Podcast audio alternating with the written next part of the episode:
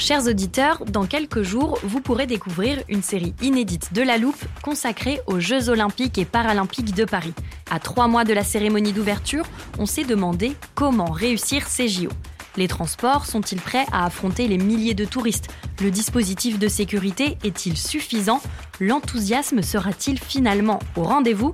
Pour répondre, on plonge durant cinq épisodes dans les archives des éditions précédentes, accompagnés des journalistes de l'Express. C'est à retrouver à partir du 13 mai sur toutes les plateformes d'écoute. Hiring for your small business? If you're not looking for professionals on LinkedIn, you're looking in the wrong place. That's like looking for your car keys in a fish tank. LinkedIn helps you hire professionals you can't find anywhere else, even those who aren't actively searching for a new job but might be open to the perfect role. In a given month, over 70% of LinkedIn users don't even visit other leading job sites. So start looking in the right place. With LinkedIn, you can hire professionals like a professional. Post your free job on linkedin.com slash people today.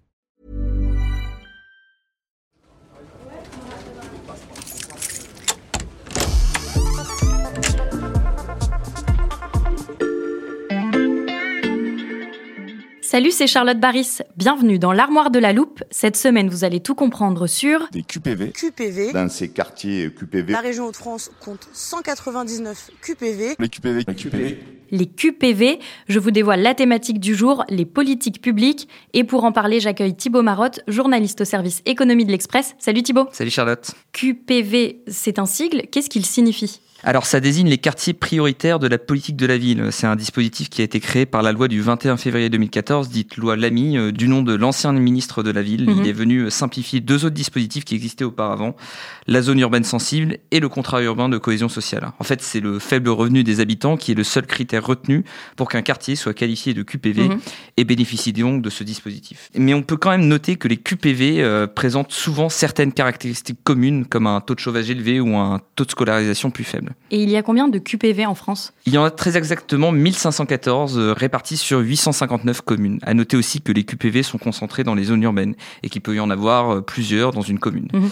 Ça représente au total 5,4 millions d'habitants, soit presque 10% de la population française. 10% de la population française qui habite dans un QPV, c'est assez conséquent. Thibaut, à quoi sert ce dispositif concrètement? Il permet à la politique de la ville de cibler euh, les quartiers qui ont le plus besoin d'aide concernant l'éducation, la rénovation, mais surtout l'emploi, qui est Mhm. la priorité depuis une quarantaine d'années.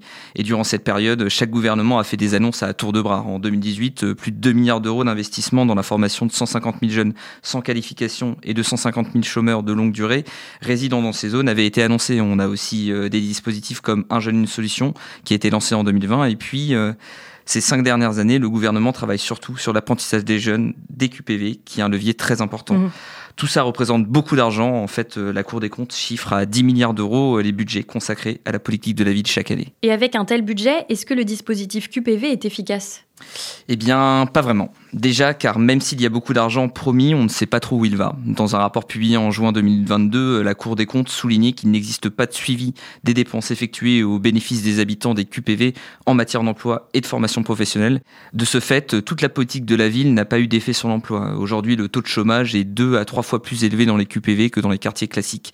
Et en plus, ça n'a pas réglé les autres problèmes. Les autres problèmes, tu peux nous donner des exemples? Oui, par exemple, 25% des habitants des QPV perçoivent le RSA contre 13% dans les autres quartiers. Euh, Mhm. on a aussi le taux de scolarisation qui reste plus faible qu'ailleurs. On a aussi plus d'étrangers, ce qui n'est en soi pas du tout un problème, mais il y a la barrière de la langue, donc euh, ce qui entraîne des difficultés pour trouver un emploi. Et c'est à cause de tous ces mauvais résultats que la politique de la ville revient à chaque fois sur la table en cas d'émeute. Et pourquoi? Souvent, les émeutes ont lieu, voire commencent dans les QPV. Euh, La politique de la ville est alors jugée insuffisante. On considère qu'elle a échoué ou qu'il faut la repenser. Mhm. Donc, dans le passé, euh, ces révoltes urbaines ont joué un rôle d'accélérateur de la politique de la ville. Par exemple, en 1990, les émeutes de Vaux-en-Velin, qui ont eu lieu après la mort d'un jeune handicapé de 21 ans percuté par la police, avaient conduit à la création d'un ministère de la ville. Mhm. Ou en 2005, après les émeutes qui ont débuté à Clichy-sous-Bois, la loi sur l'égalité des chances avait été adoptée l'année suivante. Elle avait permis de renforcer les pouvoirs de la haute autorité de lutte contre les discriminations. Mais ces mesures n'ont pas empêché de nouvelles émeutes. Est-ce que ça veut dire que la politique de la ville est un échec? Non, parce qu'il y a aussi euh, de nombreux points positifs. Mhm. Euh, la rénovation urbaine a plutôt bien fonctionné. Il y a eu un gros travail d'effectuer sur les logements insalubres dans les années 2000.